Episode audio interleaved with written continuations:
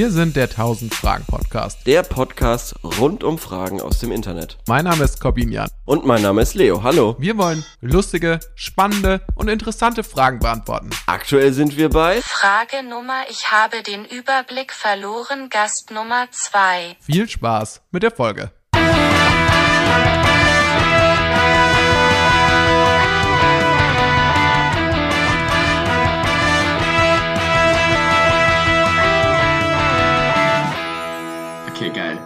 Ich laufe. Ich laufe auch. Wenn ihr euch gerade gewundert habt, wessen Stimme das gerade ist, das ist unfassbarerweise unser zweiter Gast überhaupt in der Geschichte des 1000 Fragen Podcasts.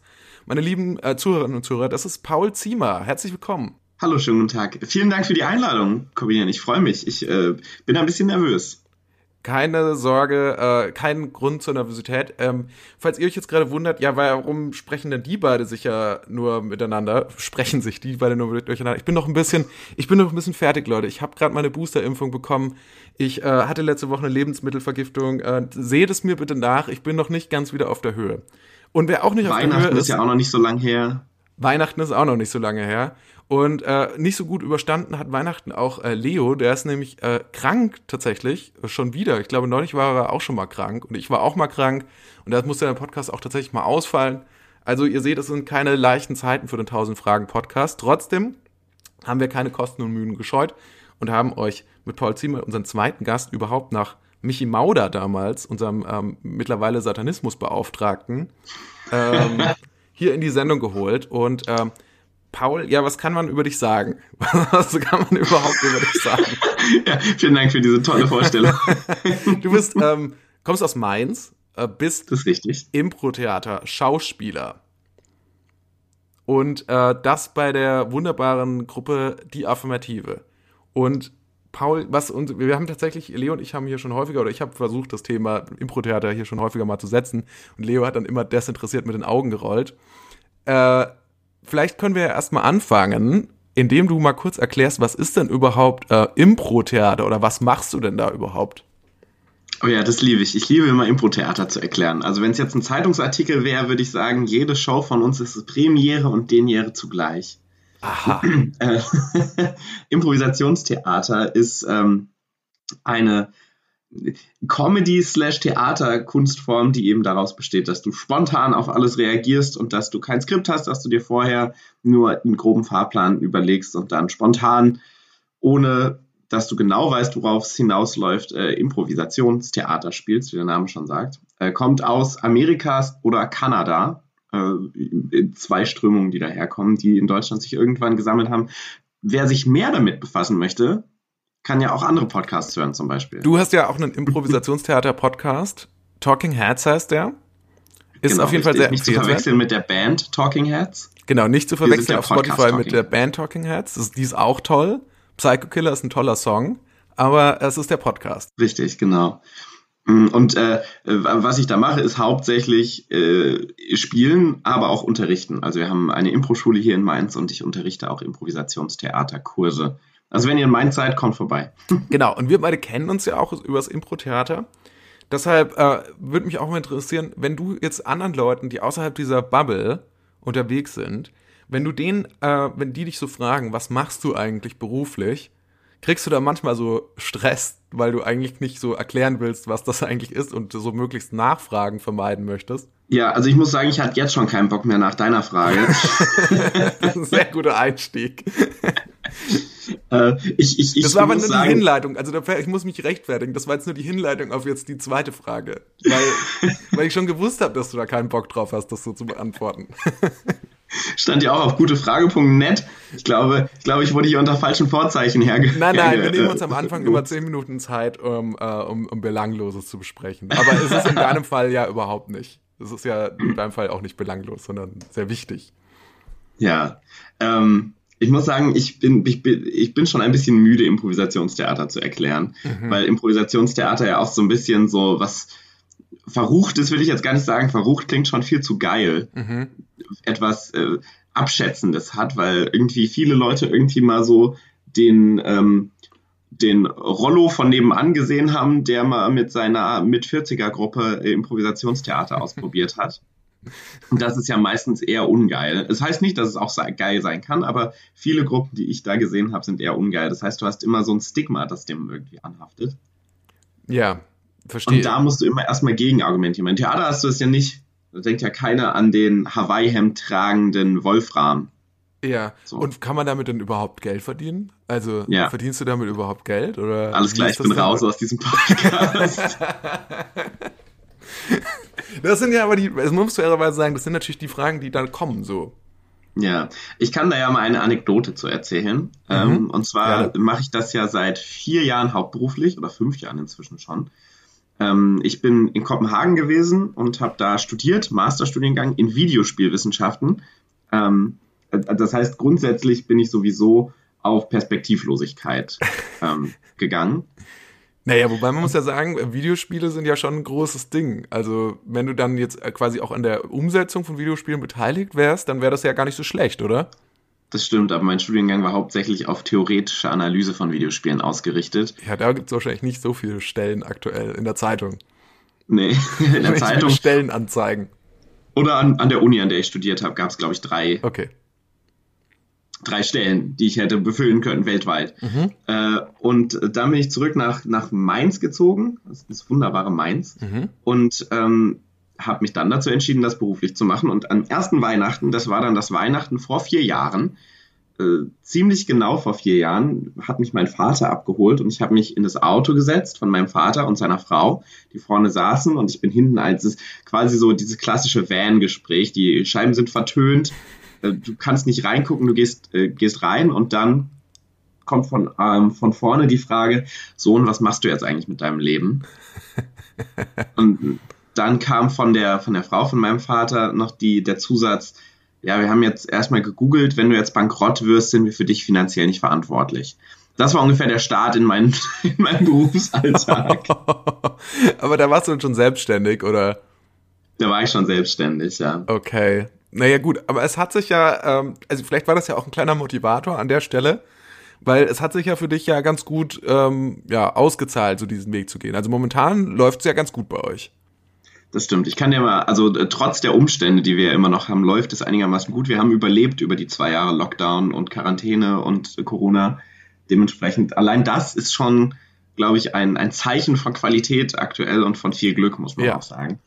Aber wir haben, ich kann ja mal so ein paar Zahlen droppen. Wir sind ja jetzt im Verkaufsgespräch. Wir haben, ich glaube, aktuell 130 SchülerInnen bei uns in der Impro-Schule, die in äh, zwölf Kursen unterwegs sind. Wir haben Shows. Ich glaube, dieses Jahr hatten wir 40 Shows oder so. Ähm, also es ist, ist, äh, ist okay. Das ist auf jeden Fall okay. So, und damit sich die Leute was vorstellen können unter Impro-Theater, äh, habe ich mir überlegt, machen wir jetzt gleich am Anfang ein bisschen Impro. Nee, Quatsch. Ja. Nee, Quatsch. nee, das, das will tatsächlich, glaube ich, jetzt so keiner hören. Äh, Das will niemand. sondern das ist tatsächlich was, das kann man sich, glaube ich, sehr cool live anschauen. Also, oder auch mal per Zoom. Es gibt auch vielleicht gerne die ein oder andere schöne Online-Show, aber live ist schon, sag ich mal, das, äh, das echte Ding so. Also, das muss man auf der Bühne gesehen haben. Kommt dazu Ja, noch ich muss sagen, ich habe in meinem ganzen Leben zwei Online-Shows, nee, eine Online-Show gesehen, die ich gut fand. Jetzt hör doch mal auf, hier die ganze Szene runterzuziehen. Da gibt's, da gibt's ja auch vielleicht Leute, die jetzt hoffen irgendwie, dass sie dann auch Zuschauerinnen und Zuschauer kriegen. Na gut, okay. Also lassen wir das. Lass uns lieber mal äh, direkt, sehr interessant, vielen Dank, Paul, für diesen Einblick in dein Leben. Und lass uns Vielen doch, Dank für diese tollen Fragen. ja, aber ich habe sie, finde ich, ganz charmant so eingewickelt, Ja, so in so Du bist eh immer charmant. Dankeschön, Dankeschön. Ja, mit so einer ironischen Layer noch drüber. So kann man das, finde ich, dann doch fragen. Äh, lass uns einsteigen in das eigentliche Thema. Und zwar wollen wir ja hier in diesem Podcast das Internet zu einem besseren Ort machen, indem wir versuchen, möglichst viele Fragen zu beantworten. Das ist der Auftrag, den wir uns mal gesetzt haben. Ab- Ursprünglich hatten wir gesagt, mal 1000 Fragen. Das gilt natürlich noch weiterhin. Wir haben vielleicht ein bisschen den Überblick verloren, wie viele Fragen wir tatsächlich schon beantwortet haben. Aber wir machen einfach weiter. Deshalb startet bei dir gerade ein Flugzeug, Paul. Äh, ja, gefühlt, nee, ich, ich glaube, mein, mein, mein, mein, äh, mein Aufnahmesystem hat sich gerade einmal ganz kurz selbstständig gemacht. Ich habe es jetzt wieder unter Kontrolle. Okay. Das, das war mein Jet, das war mein Jet. Ich muss direkt zum nächsten Auftritt und da dachte ich mir, nehme ich den Podcast mitten im Jet auf. Ach so, okay, aber du hast schon noch Zeit, weil wir haben nämlich noch keine Frage beantwortet, Paul. Also du schon, aber nur Interview, komische Interviewfragen. Das hier ist jetzt leider Angelina Jolie, die jetzt leider direkt im Flugzeug wieder weg muss. Ich muss leider direkt wieder weg, aber ich glaube, er schafft es. Toi, toi, toi, top, die Wette gilt. Ja, da merkt man, da merkt man einfach den Improvisierer, den Improvisationskünstler. B bitte bei allem, was ich sage, genau das jetzt heute in diesem Podcast immer danach sagen. Du weißt natürlich, da ist jetzt eh auch schon ein Druck drauf. Also da, aber den wollen wir gleich mal rausnehmen. Und zwar äh, gibt es eine sehr schöne Rubrik bei uns im Podcast. Äh, 1000 Fragen Quickies. Da geht es darum, dass ich dir quasi maschinengewehrartig stelle ich dir jetzt Fragen, die ich rausgesucht habe bei gutefrage.net. Und du beantwortest die so bestimmt und schnell wie möglich. Ich äh, würde dir quasi noch einen Satz der Erklärung zugestehen, äh, jeweils zu den Fragen, aber ansonsten ähm, würde es dann quasi ähm, so laufen. Hast du das verstanden? Ich habe das verstanden. ähm, ich ähm, möchte gerade noch mal, können wir ganz kurz einen technischen Zwischenstopp machen? Ja, okay, Sekunde, wir kommen gleich zurück. Wir sind wieder zurück aus unserer kleinen Pause mit technischen Problemen. Paul hat zuerst in Mono aufgenommen und auch nicht über sein eigentliches Mikrofon, sondern irgendwie über seinen Computereingang. Jetzt sind wir aber zurück mit einem hoffentlich dann besseren Ton, falls sich das jetzt gerade noch etwas blechern angehört hat bei euch. Äh, aber technische Probleme bei unseren Gästen haben ja Tradition im 1000 Fragen Podcast. Genau, meine Güte. Äh, ihr kriegt diesen ganzen Content hier umsonst. Also wieso, wieso seid ihr jetzt uns ja auch noch böse? Das ist eine Frechheit. Ja, ich find's schön. Paul, äh, ich hatte gerade schon die 1000 Fragen Quickies anmoderiert. Äh, das, die Regeln sollten klar sein, die solltet ihr verstanden haben. Ähm, und ich würde jetzt tatsächlich einfach äh, loslegen. Wie gesagt, du hast ähm, so zwei, drei Sätze, um die zu beantworten. Und ähm, es geht, beginnt, also wir werden dann noch so ein bisschen spannende Musik darunter legen, damit sich das so anschaut wie bei einer Game Show. Und ich würde sagen, Ja, es beginnt in jetzt. Ideen für Date im Winter. Hallo allerseits. Habt ihr Ideen für ein Date im Winter? Ähm, auf, fuck, das erste, was mir einfällt, ist scheiße. Äh, egal, ich gehe trotzdem mit Schlittschuhlaufen. Warum? ja, Sch Schlittschuhlaufen ist immer super, weil äh, wenn du hinfällst, dann kannst du direkt in die Arme von deinem Date fallen und dann hast du direkt äh, auch körperliche Nähe. Wie viel gebt ihr durchschnittlich für Klamotten aus? Wenig, ich würde sagen, so pro Monat ungefähr 20 Euro. Was kaufst du Also davon ich für hab 20 Euro? Eigentlich nichts äh, direkt, aber ich glaube, ich habe einmal pro Jahr immer so ein, eine Woche, in der ich Klamotten kaufe für den Rest des Jahres.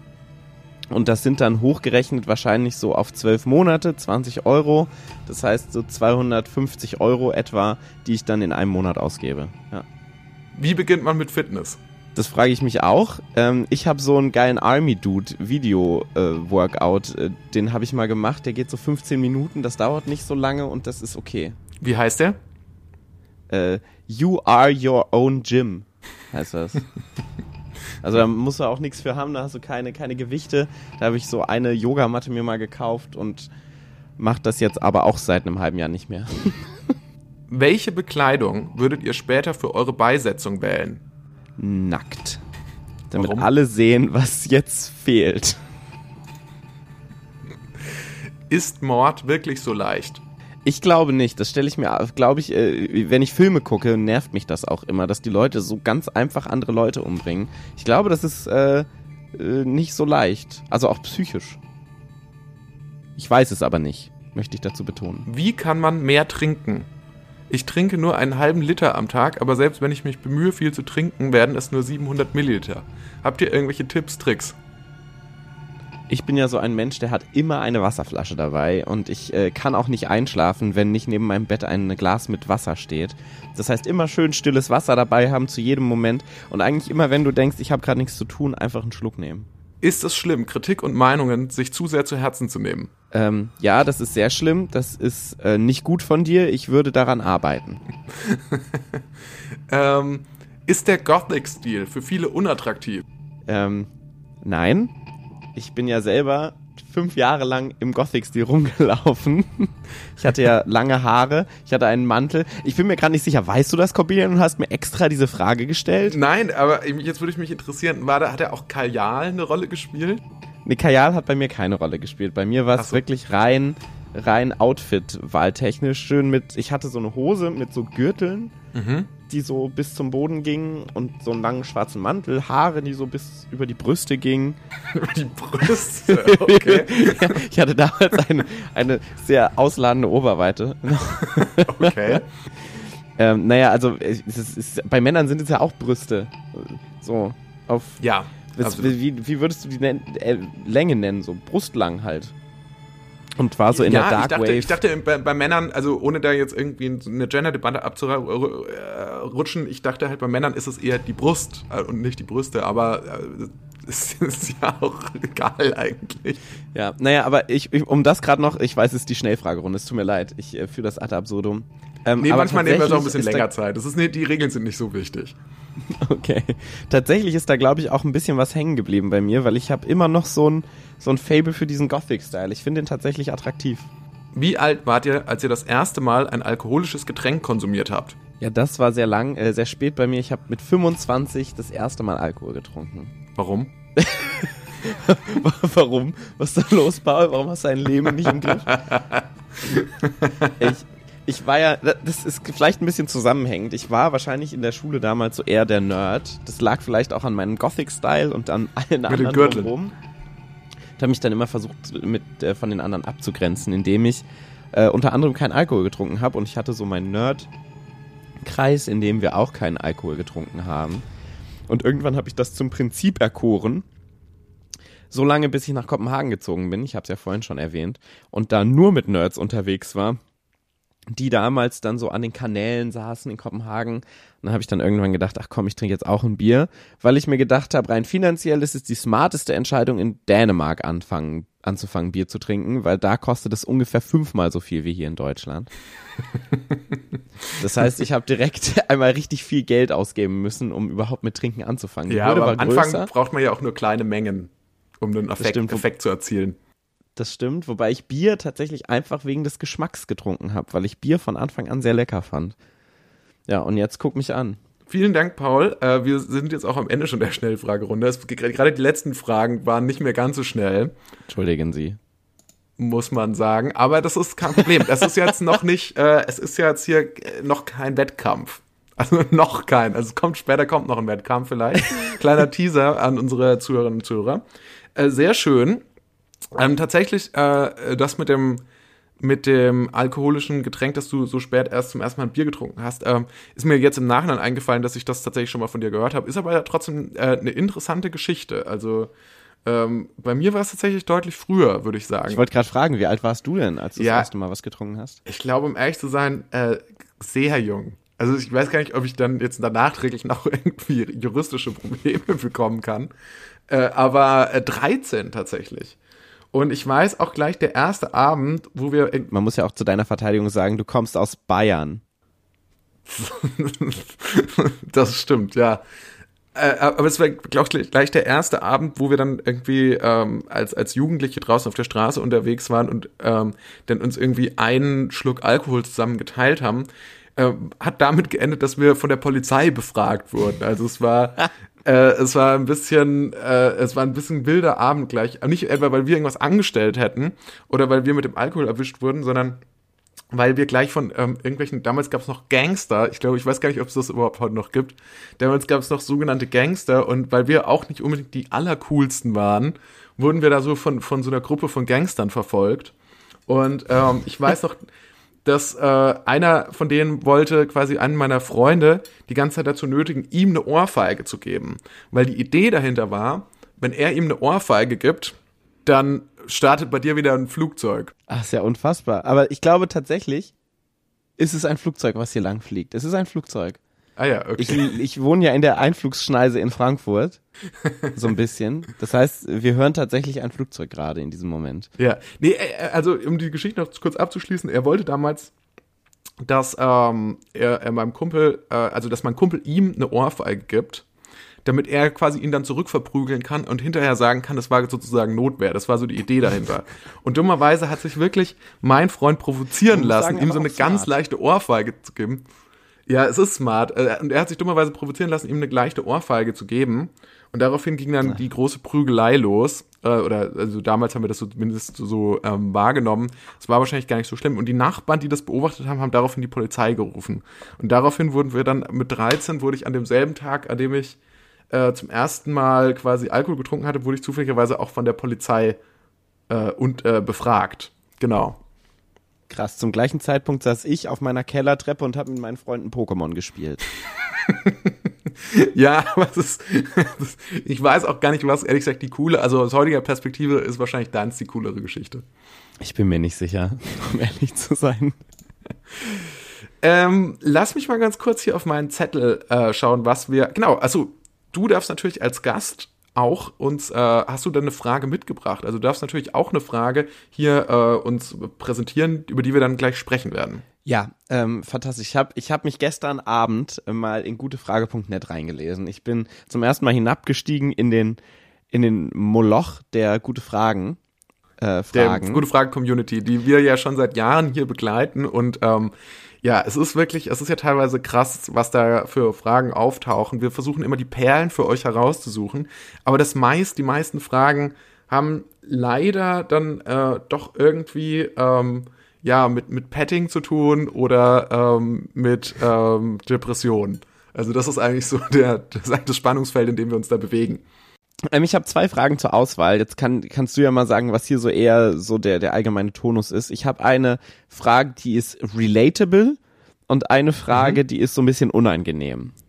Okay, stell, sag mal beide.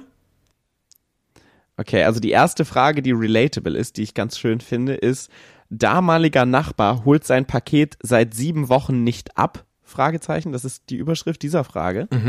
Und die andere? Die andere Frage ist, meine Freundin hat sich eingepinkelt, wie kann ich helfen? Also, da kann ich ja gleich mal so einen Blick äh, hinter die Kulissen des 1000 Fragen Podcast geben. Ähm, die Frage mit der Freundin, die sich eingepinkelt hat, ist natürlich auf den ersten Blick witzig. So, oder es klingt zumindest irgendwie komisch. Es ist natürlich aber, wenn das jemand ist, der wirklich ein Problem hat, da ist das natürlich überhaupt nicht witzig und das ist ein ernstes Thema. Und wir wählen oft solche Fragen nicht aus, weil wir uns nicht lustig machen wollen über so eine Person, was natürlich aus Versehen schnell passieren kann. Das stimmt. In, in dem Moment geht es aber tatsächlich um eine Übernachtungsparty, wo sich jemand aus Versehen nachts eingepinkelt hat. Das haben wir ja alle schon mal gemacht und es kommt auch irgendwann wieder, muss man sagen. Okay, äh, lies doch nochmal vor, was, was der Fragesteller genau geschrieben hat. Ähm, also eine meiner engsten Freundinnen rufte mich gerade an. Rufte steht hier. Nee, rügte steht hier, aber ich glaube, er wollte rufte sagen, was auch schon falsch wäre. Ähm, dass sie wohl ein wenig auf die Matratze gepinkelt hat, was ja weiter nicht schlimm wäre, doch sie übernachtet bei ihrer Freundin.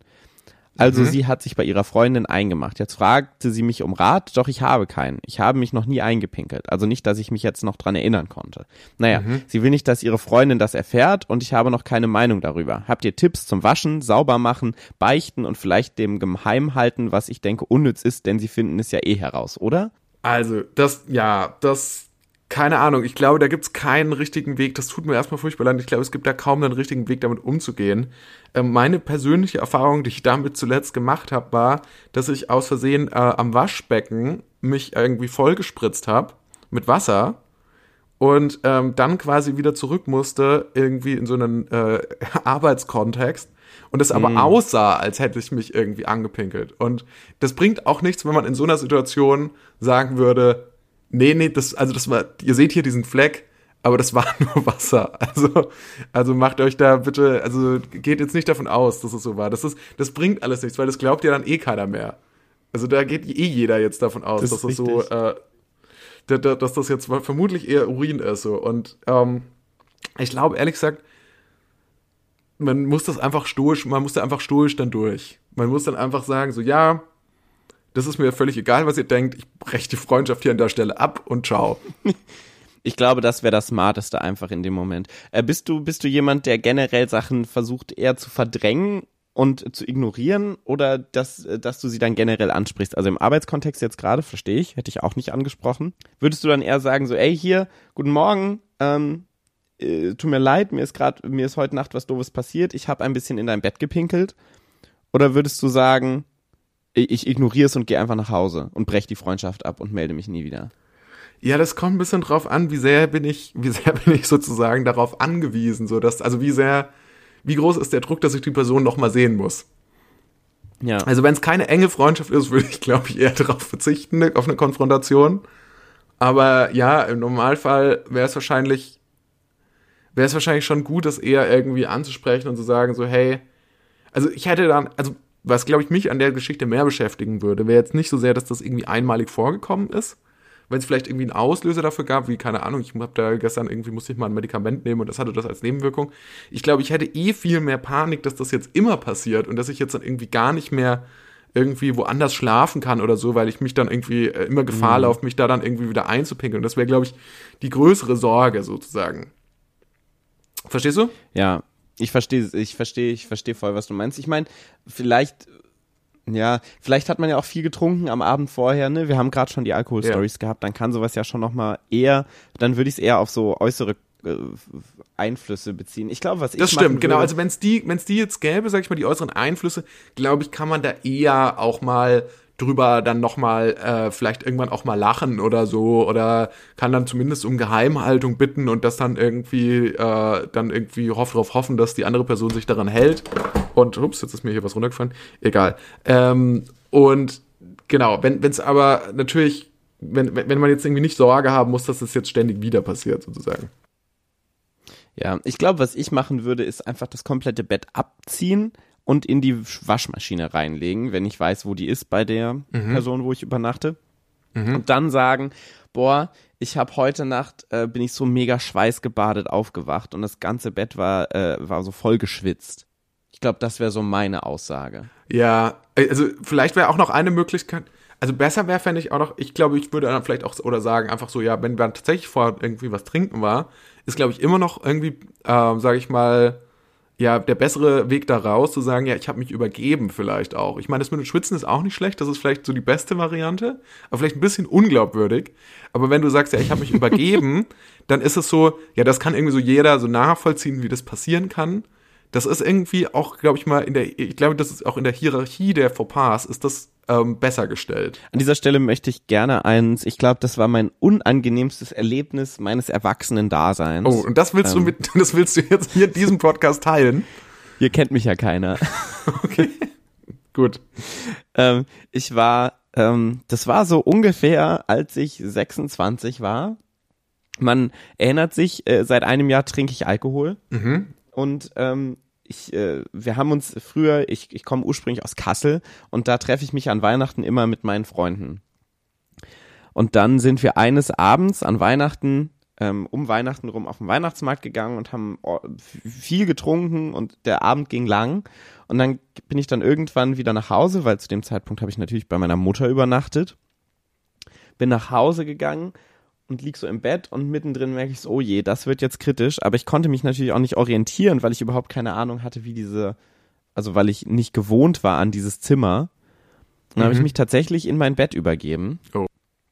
Und habe dann versucht, es so sauber zu machen. Und man denkt ja immer, man ist sonderlich leise. Und meine Mutter ist dann natürlich davon wach geworden. Und am Ende vom, vom, vom Abend saß ich dann nachts um drei auf der Toilette. Also so, so, nicht auf der Toilette sitzen, sondern ich habe mich auf die, auf die zu eine Toilette gesetzt, während meine Mutter in der Badewanne meine Bettwäsche ausgewaschen hat. Mit 25 beziehungsweise 26, das war ein Moment, der, äh, der mich nochmal so ordentlich auf den Boden der Tatsachen. Ich habe mich ein bisschen gefühlt wie ähm, David Hasselhoff mit seinem Burger an dem Moment, muss ich sagen. Okay. Aber ja, vielleicht ähm, muss man auch dazu sagen, war es gar nicht so schlecht, dass du so lange so vorher gar nicht so viel getrunken hast dann. Weil, äh, also klar, also solche Stories passieren natürlich, ähm, passieren natürlich ständig. Also ich kenne davon, kenne davon auch ähm, etliche Geschichten von Freunden und so. Äh, und auch aus meinem äh, eigenen äh, Leben natürlich. Sowas kommt äh, tatsächlich halt mal vor, so, aber äh, ja, ich verstehe, dass es, dass es irgendwie gerade, dass du älter man ist, ist, ist, äh, dass du irgendwie schlimmer ist gefühlt, das Involviertsein der eigenen Eltern in so eine Situation, wo man so, sag ich mal, sehr hilflos ist. In der man ja eigentlich eher wieder auf, äh, auf so Säuglingsdasein zurückgeworfen ist. Aber es war schön, das nochmal verbinden zu haben, weil ich habe es meiner Mutter ja 25 Jahre erspart. Da konnten wir das alle nochmal so in alter Reminiszenz an andere Tage aufleben lassen und dann war es auch gut. Das stimmt. Das war wahrscheinlich ein Moment, in dem ihr nochmal gebondet habt miteinander. Genau. Ähm, das war äh, die Frage. Wollen wir da noch zu was sagen? Es reicht eigentlich, ne? Ich glaube, das äh, haben Ja, wir ich glaube, ich glaube auch, wir haben das ausführlich. Ich weiß, ich habe schon wieder völlig vergessen, was die Frage eigentlich war.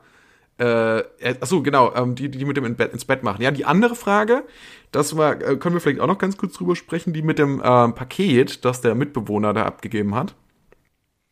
Genau. Weil ich tatsächlich aktuell auch die Situation habe, dass Post irgendwie bei uns im Haus liegt, die niemanden, aber die niemanden dort gehört. Also die liegt da jetzt einfach. Und niemand weiß, was damit anzufangen. Und ich glaube, irgendwie auch der Hausmeister scheut davor zurück, das zurückzuwer äh, wegzuwerfen einfach.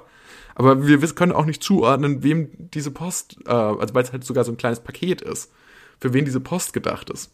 Sowas macht mich ja immer so ein bisschen unruhig, muss ich sagen, Mhm. wenn ich so ein Paket sehe im Flur, wo ich nicht weiß, wie das hingehört. Ich wohne ja in einem Gebäudekomplex, wo tatsächlich so an die 100 Parteien leben. Ja, ich war schon drin. Das Das, heißt- sieht echt so aus wie, finde ich, in so einem amerikanischen Motel. Ein bisschen der Ja. Flur, also der Flur vor allem.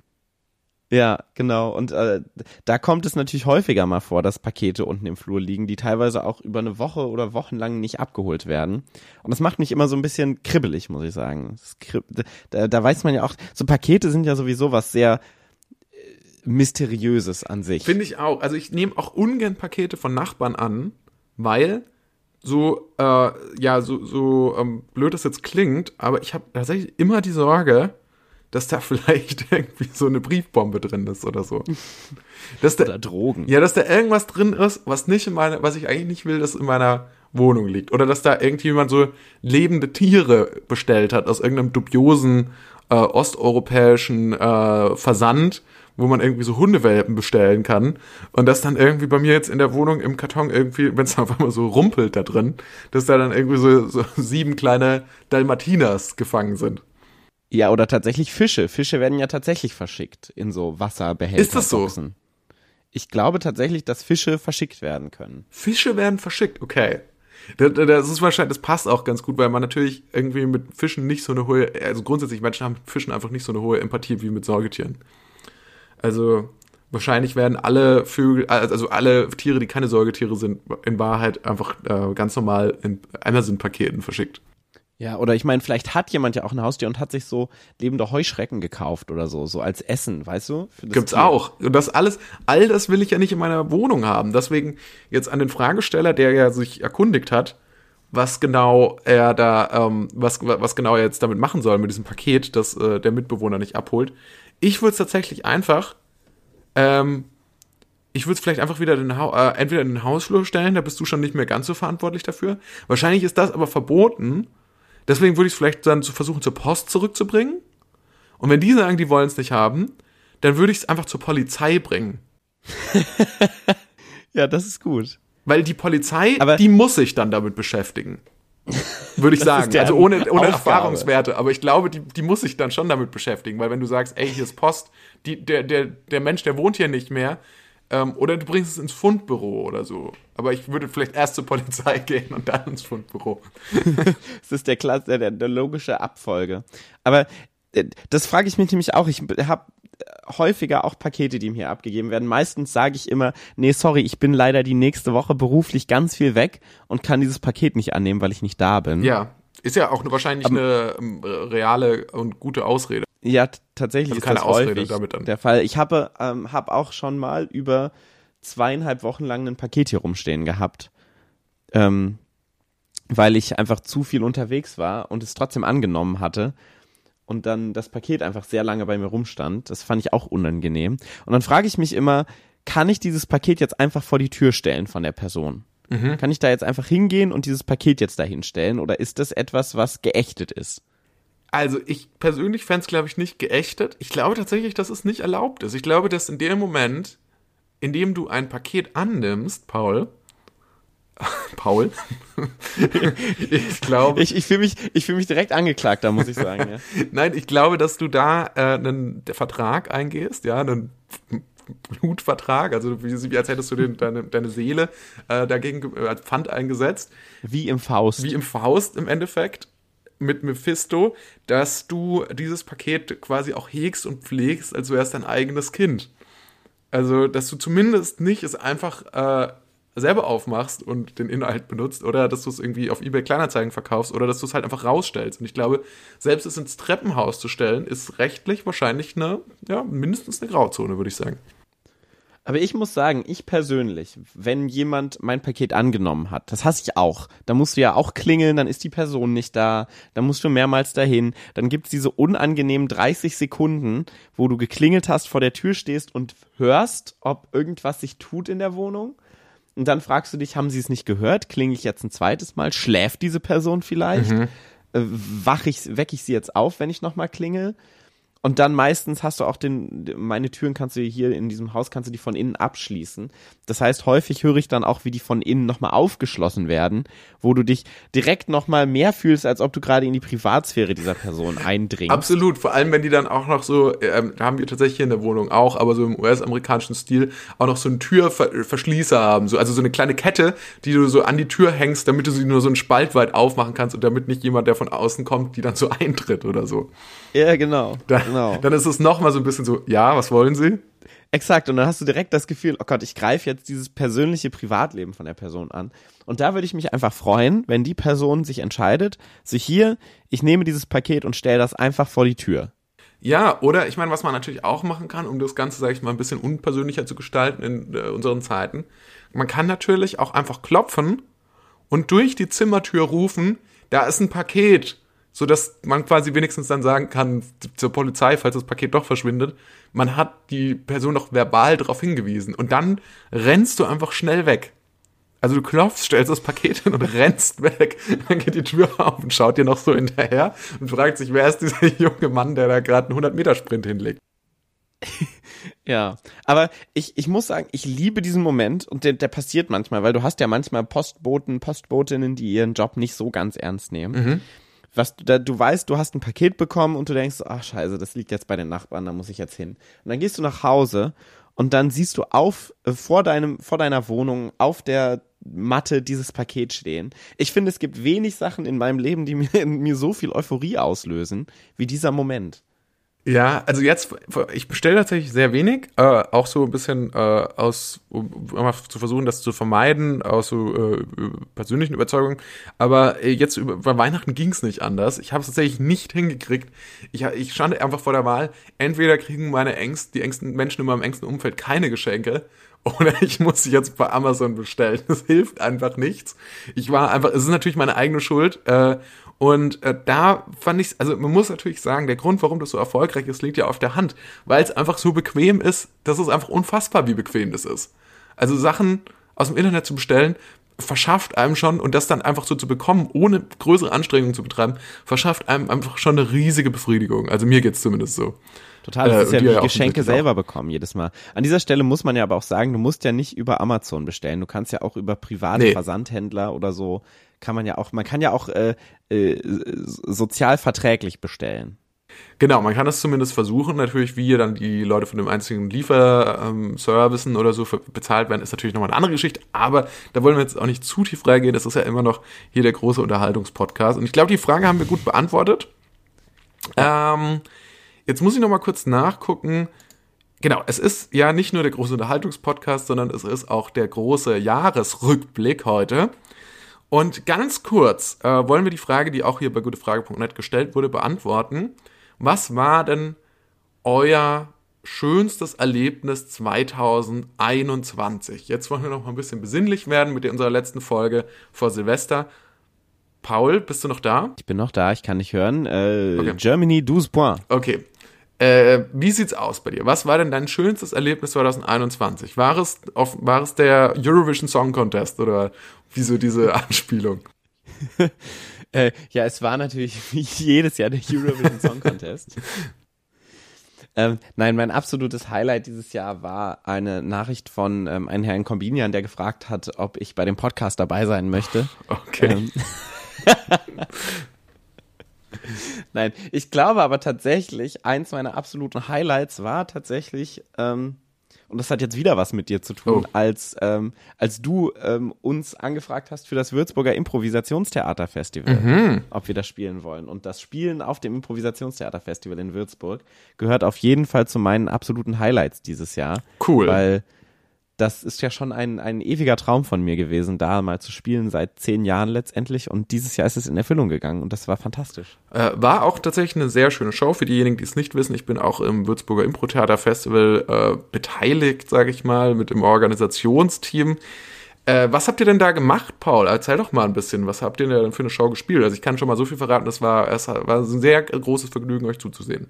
Vielen lieben Dank. Wir haben äh, Cluedo gespielt. Das ist, äh, viele kennen das als Film oder vor allen Dingen als Brettspiel. Dieses klassische Who-Done-It-Prinzip. Du hast äh, fünf Leute in einem Haus und äh, ein Mordopfer und dann musst du herausfinden, wer hat wen, wo, mit welcher Mordwaffe umgebracht. Und das haben wir als improvisiertes äh, Stück auf die Bühne gebracht, wo eine Person stirbt und dann muss das Publikum am Ende voten, wer sie glaubt, wer das ähm, Opfer umgebracht hat. Genau, und das steht auch schon von Anfang, also dass, dass quasi die Person, die der Mörder ist, weiß das auch so. Also das ist dann nicht irgendwie am Ende so erfunden, so ja, es war jetzt die Person, sondern das Publikum, also es gibt schon wirklich eine Challenge, kann man sagen. Genau, genau. Du wirst am Anfang wird ausgelost äh, vor dem Publikum, live vor dem Publikum und du bekommst einen Briefumschlag und in einem Briefumschlag steht drin, du bist der Mörder und in allen anderen du bist unbeteiligt. Und das, das, das gibt dir selber auch nochmal so einen ganz anderen Thrill in so einer Show, wenn du plötzlich weißt, dass du der Mörder bist und enttarnt werden kannst. Ja, also es war äh, ein total großer Spaß. Ich muss sagen, umgekehrt für mich, äh, das ist ja jetzt auch so ein bisschen ähnlich, war sicherlich eins meiner äh, Impro-Highlights, ja, wenn ihr habt ja auch immer in eurem Podcast den Impro-Moment der Woche, jetzt machen wir sozusagen hier an der Stelle eigentlich den Impro-Moment des Jahres. Das ist für mich ja eigentlich, also alles, was mit Impro zu tun hat, ist für mich ja immer irgendwie ein Highlight. Ähm, war ja. sicherlich auch jetzt, als ich kürzlich bei euch in Mainz zu Gast war, bei äh, Werwölfe, ähm, auch eine Impro-Show, die er macht, ähm, auch in Anlehnung an ein bekanntes und beliebtes Gesellschaftsspiel. Also da sehe ich ein Muster. dass ja. ähm, quasi, äh, genau, es ist quasi dasselbe Prinzip, also ein ähnliches Prinzip. Ähm, es ist quasi Werwölfe als Theaterstück und das Publikum ist, hat quasi die Aufgabe herauszufinden, auch wer die Werwölfe sind. Um, und da ist das Prinzip ja ähnlich, ne? Also wenn man natürlich eine, die Karte kriegt und erfährt, man ist ein Werwolf, jeder, der das Spiel schon mal ges gespielt hat, kann das nachvollziehen. Es gibt einem so einen kleinen Adrenalinkick, ja? Also man äh, verspürt schon eine zusätzliche Aufregung. Also nicht, dass ich ähm, die Erfahrung gemacht hätte dann beim letzten Mal, war ich ja ein normaler Bürger. Aber trotzdem ist es, äh, macht ja großen Spaß. Total, vor allen Dingen vor Zuschauern, vor 100 Leuten oder vor 200 Leuten zu stehen und so zu wissen, ich bin Werwolf, ist nochmal auch was ganz anderes als so in so einer Runde von 10 Leuten, finde ich. Das ja. Kickt und es war sehr schön, dass du da warst. Du hast äh, fantastisch gespielt. Du bist ja auch äh, einer der letzten drei Überlebenden gewesen. Mhm. Letztendlich.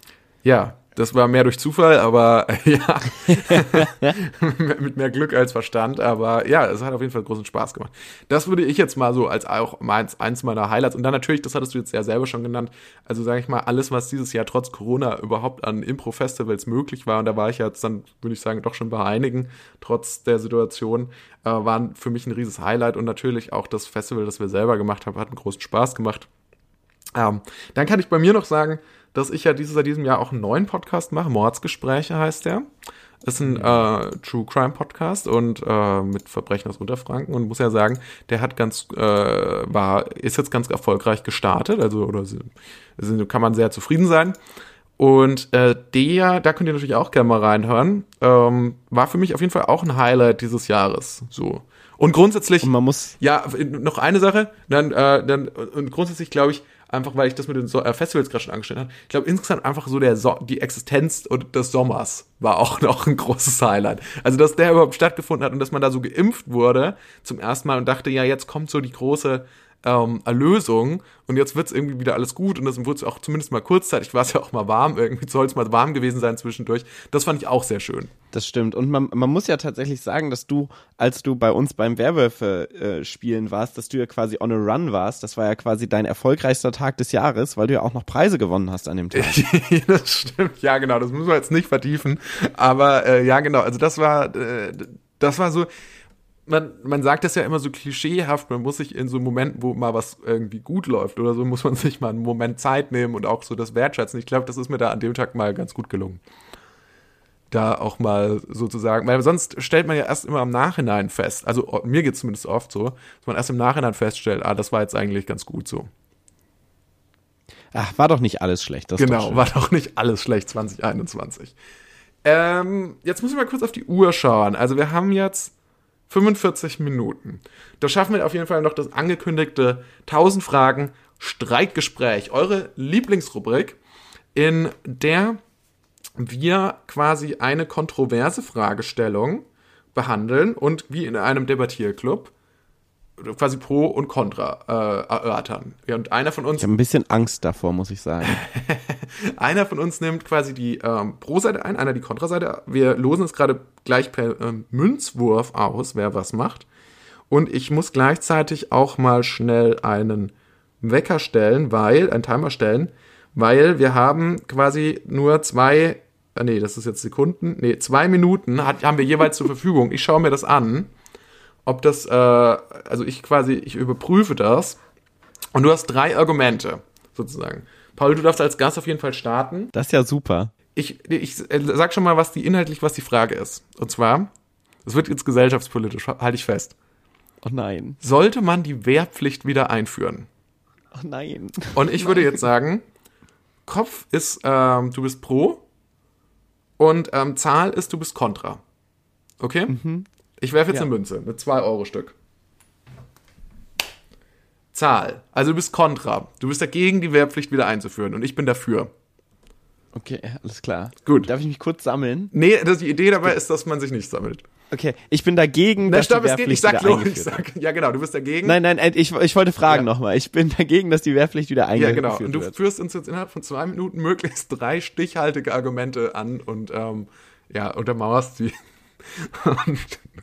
Ich bin gespannt, äh, ich bin gespannt, was du dazu sagst. Ja, vielen Dank. Es geht los in 3, 2, 1, go. Ja, vielen Dank natürlich erstmal für diese Frage. Ich möchte mich dafür bedanken und möchte mit drei stichhaltigen Argumenten darauf reagieren. Ähm, ich finde, es ist erstmal ja so, dass Menschen nicht gezwungen werden sollten, irgendetwas zu tun. Und die Wehrpflicht an sich ist ja schon etwas, was sehr kriegerisch ist. Und viele Menschen wollen natürlich die Welt auf anderen Wegen verändern. Und zum Beispiel so etwas wie ein freiwilliges soziales Jahr bringt der Welt ja mehr als jemand, der weiß, wie man ein Gewehr putzt. Man muss dazu sagen, ich selber war nie äh, in der Bundeswehr. Ich hatte nie eine Wehrpflicht.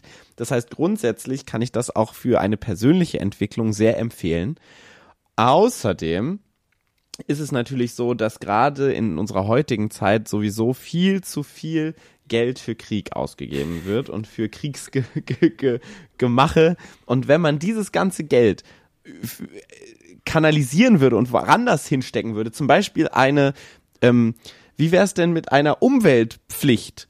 Leute müssen einen Baum pflanzen oder Leute müssen mal zu Fuß zur Arbeit gehen oder Leute müssen mal eine Woche ohne Strom leben. das wäre doch was. Sekunden.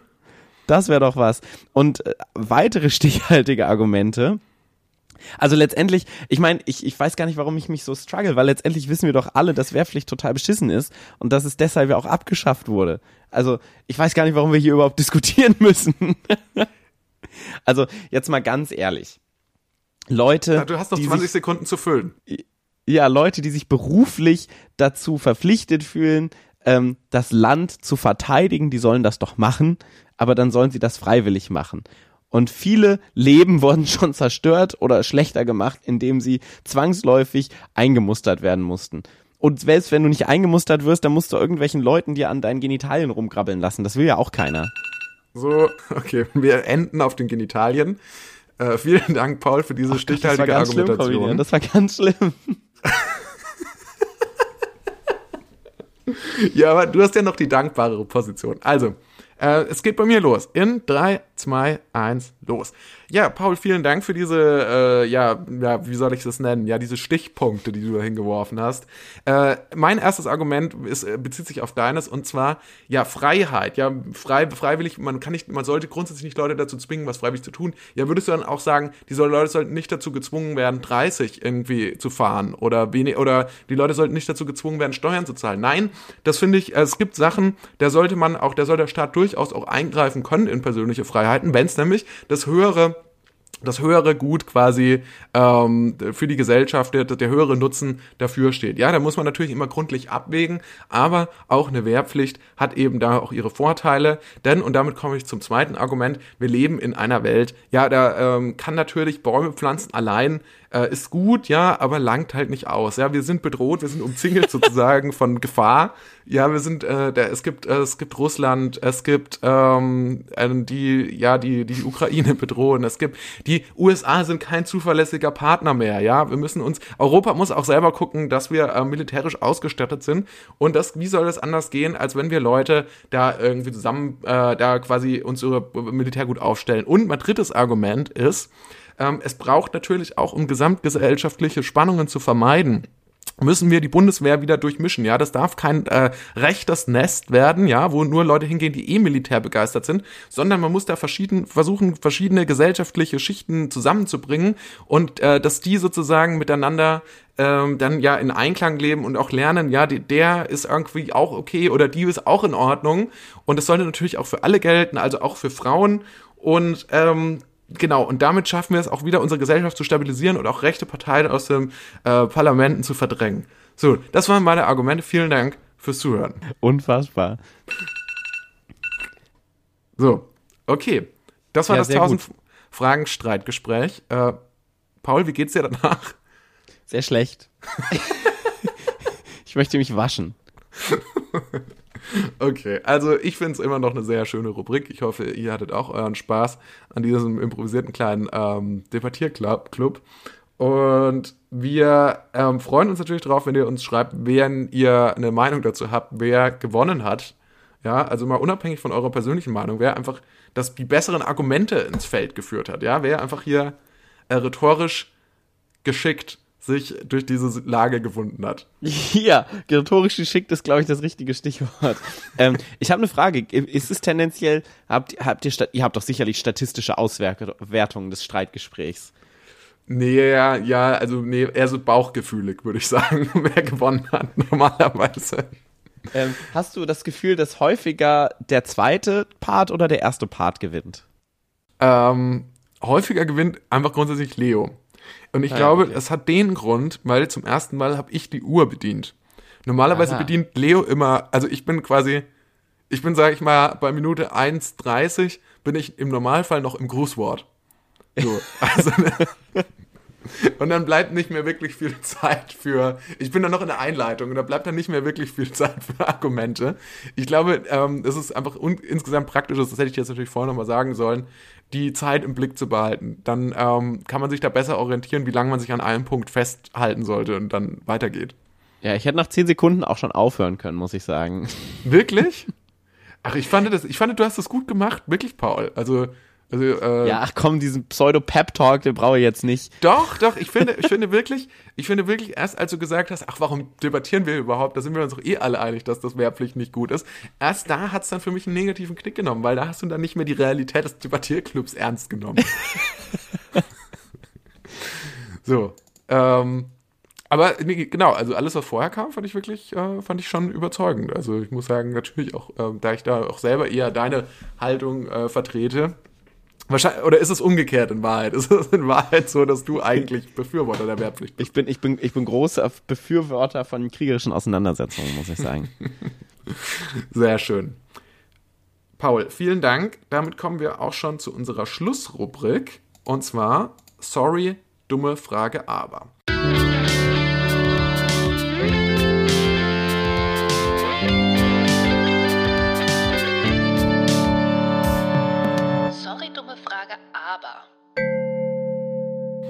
Und äh, falls du es nicht weißt, Paul, da stellen wir quasi jede Woche eine Frage. Mhm.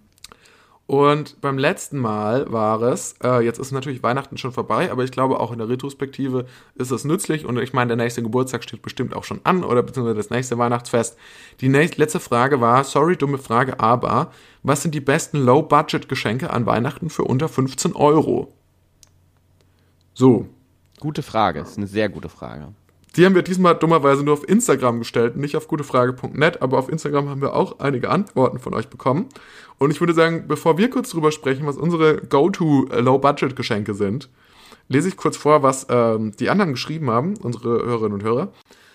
Äh, die erste Antwort ist ein Spotify Premium Familien-Abo. Das ist tatsächlich, ja, wahrscheinlich ganz praktisch, kostet aber bestimmt mehr als 15 Euro, würde ich schätzen. Also es kostet halt monatlich 15 Euro, ne? Ja. Ist halt die Frage, ob man das zur Verfügung stellen möchte. Also es einen Monat. ein Commitment, einen Monat dieses Abo. Ist das nicht der erste Probemonat sowieso? Ich schenke dir den Probemonat von Spotify. Ja, das ist natürlich, das ist wirklich ein Low-Budget-Geschenk. Das ist tatsächlich sehr, also ich habe quasi die an, ich habe die Zeit investiert, dich dort anzumelden. Aber um ehrlich zu sein, fände ich das als Geschenk gar nicht so schlecht. So ein hier, ich habe dir Probemonate von ganz vielen Sachen geschenkt und ich bin die Person, die im Blick hat, wann du dich wieder abmelden musst, damit sich nichts verlängert.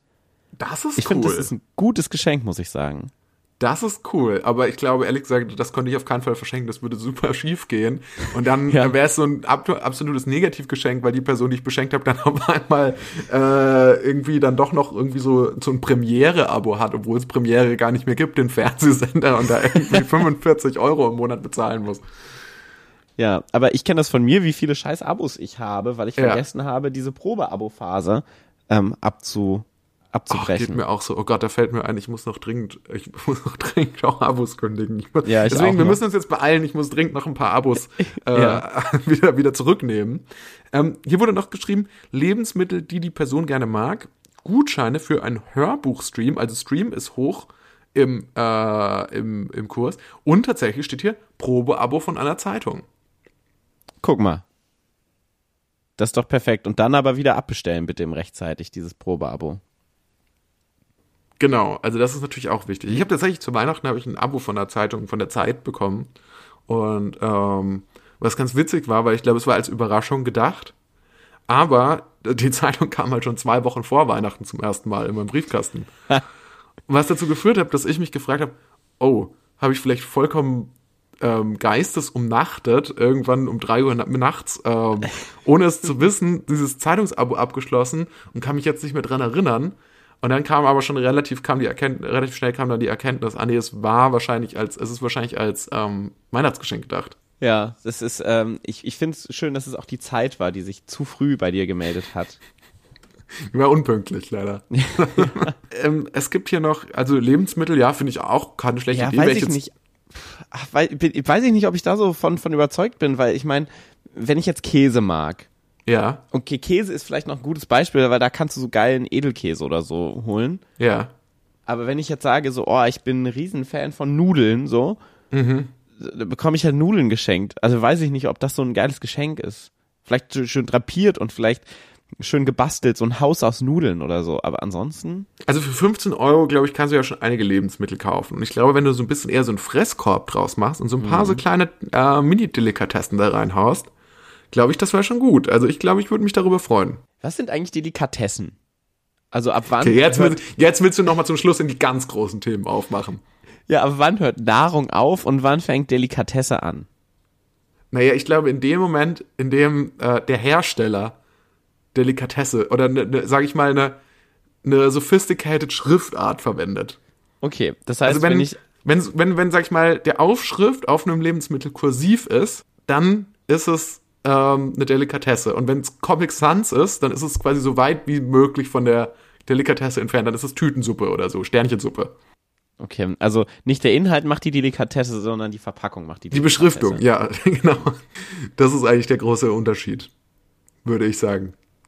Ja, es gibt ja auch diese Delikatesswahl in, ich glaube, Rewe oder so, wo du so dieses, so, so, so äh, Oliven hast mit kursiver Schrift oder in anderen Supermärkten. Es gibt ja auch viele andere Supermärkte, Edeka, Aldi, Real, Lidl zum Beispiel. Ähm, ja, ich, ich weiß noch nicht, ich bin noch nicht so ganz überzeugt. Ich finde es aber einen guten Ansatz, muss ich sagen. Finde ich auch einen guten Ansatz, auf jeden Fall. Dann äh, schreibt hier jemand äh, was selbstgemachtes, ein gutes Buch oder auch mal was Secondhand.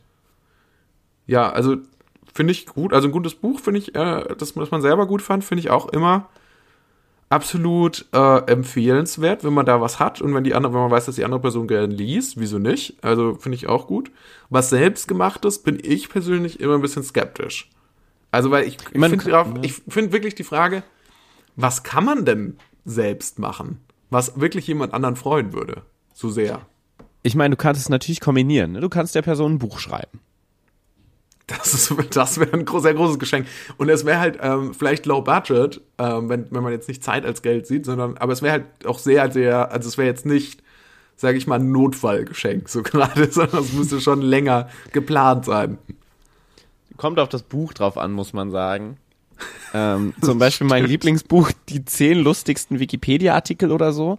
Kannst Ja. man einfach rauskopieren, reinkopieren und ausdrucken, so schön abheften. Ja, Und dann hast du zehn lustige Wikipedia-Artikel oder so. das stimmt. Man konnte natürlich auch machen, die zehn, die zehn lustigsten gutefrage.net Fragen und könnte das quasi eigentlich genau dieses Prinzip übernehmen. Zum Beispiel. Oder so Buzzfeed-Artikel ausdrucken und in so ein schönes gebundenes Buch einbinden.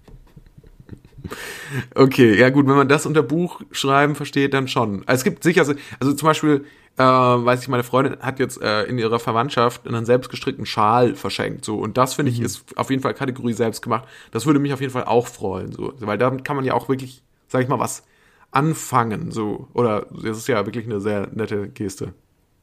Wie stehst du zu selbstgestrickten Socken? Auch toll. Nehme ich auch sehr Find gerne, auch, also ja. total gerne, nehme ich total gerne an. Meine Sockenfreude hat sich in den letzten 10 Jahren oder 15 Jahren komplett umgedreht. Früher habe ich Socken immer scheiße gefunden als Geschenk, aber heute muss ich sagen, so über so ein geiles Paar Socken freue ich mich richtig. Nein, weil man Socken ja auch nicht selber kauft. Also mir geht's zumindest so. Ich meine, für Socken sind so ein bisschen wie Feuerzeuge auf Partys. ja. Die, die hat man einfach. Die verschwinden. Oder Kugelschreiber. Und die, ja, oder Kugelschreiber, genau. Die verschwinden und die finden den Weg zu einem, aber man weiß, man weiß nicht genau den, also der Kausalmechanismus ist so ein bisschen unklar, in welche Richtung das funktioniert.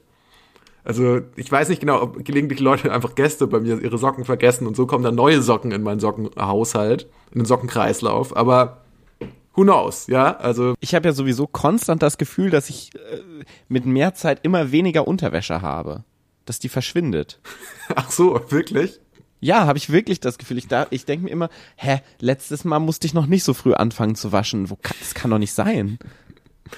Ja, okay, aber gut, vielleicht ist dann spätestens dann auch der Punkt erreicht, wo man doch vielleicht mal wieder was kaufen muss oder so. Wenn man dann irgendwann, irgendwann nur noch so, ah, jetzt muss ich für morgen schon wieder die Unterhose waschen.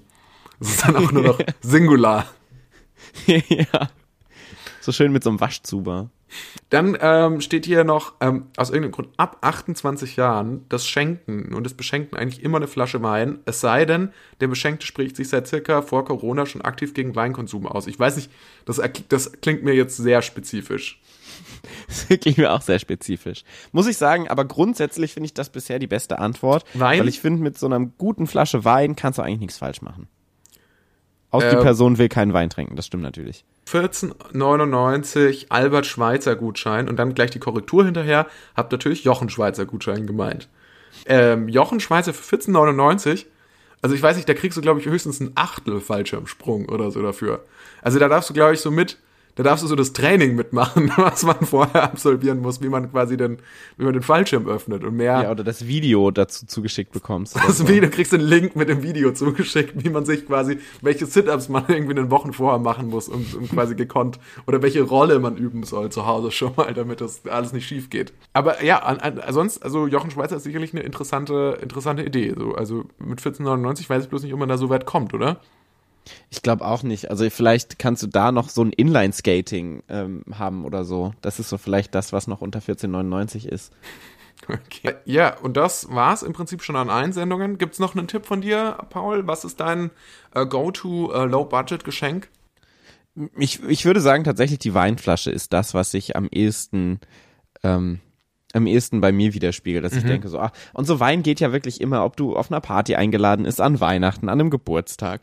Kannst es immer mitbringen, es wird direkt im Zweifelsfall genutzt, die Person freut sich, dass eine größere Auswahl ist. Die Frage ist natürlich immer, Wein hat natürlich auch seine gewissen Fallhöhen, ne? Trocken, halbtrocken, lieblich, weiß oder rot. Da kannst du natürlich auch mal schnell daneben greifen, muss man sagen. Ja, ordentlich daneben greifen kann man aus Versehen. ordentlich daneben greifen, ja.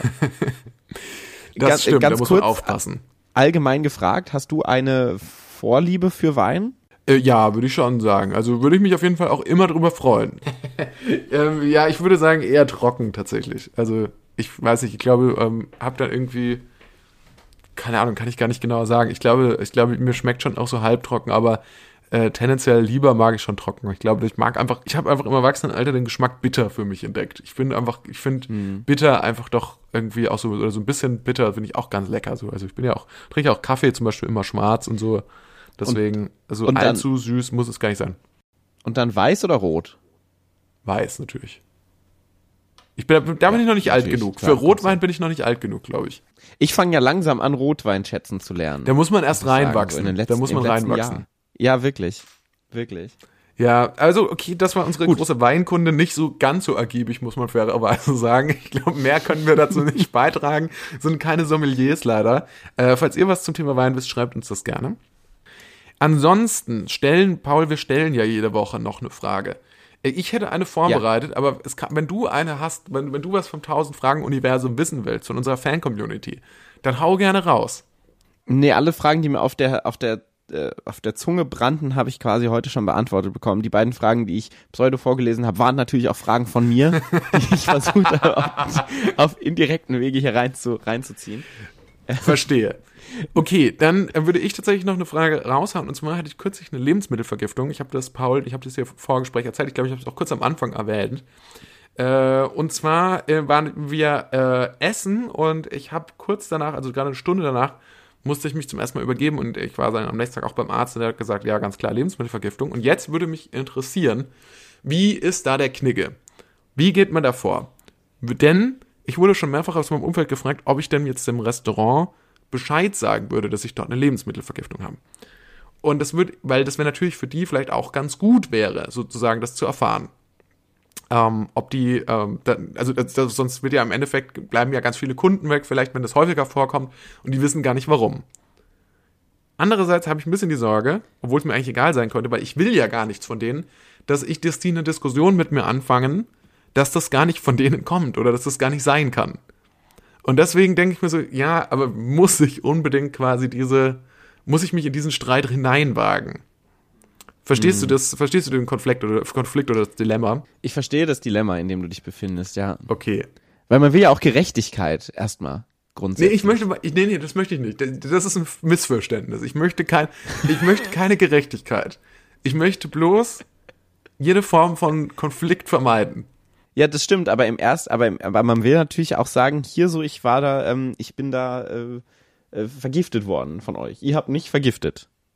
Genau, ich möchte denen aber auf keinen Fall irgendeinen Vorwurf machen, sondern ich möchte eigentlich nur, ich möchte eigentlich ist es nur nett gemeint von mir quasi, die darüber zu informieren, Ja. ja. Okay. Mhm. Deswegen mal schauen. Also ich weiß es nicht, äh, ich glaube, mir kann die gute Frage Community auf jeden Fall weiterhelfen und auch ihr da draußen auf Instagram folgt natürlich auch mal tausend Fragen.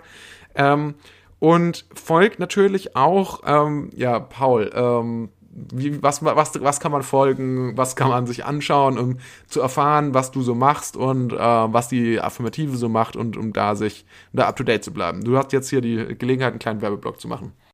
Äh, gerne. Auf Instagram und auf Facebook gibt es die Affirmative D-I-E-A-F-F-I-R-M-A-T-I-V-E.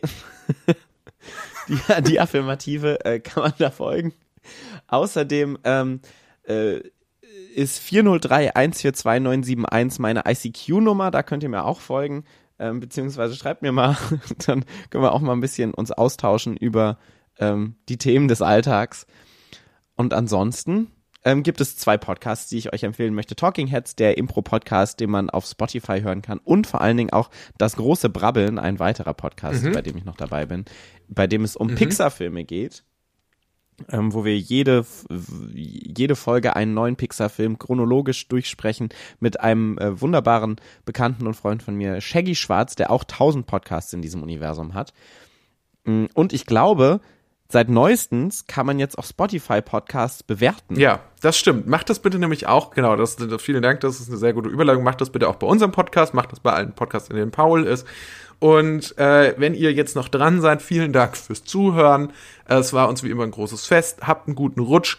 Diese Folge erscheint heute in Echtzeit. Ich werde mich jetzt sofort ans Schneiden machen und die veröffentlichen, denn wir sind schon spät dran. Eigentlich hätte die schon um zwei Uhr nachts erscheinen sollen.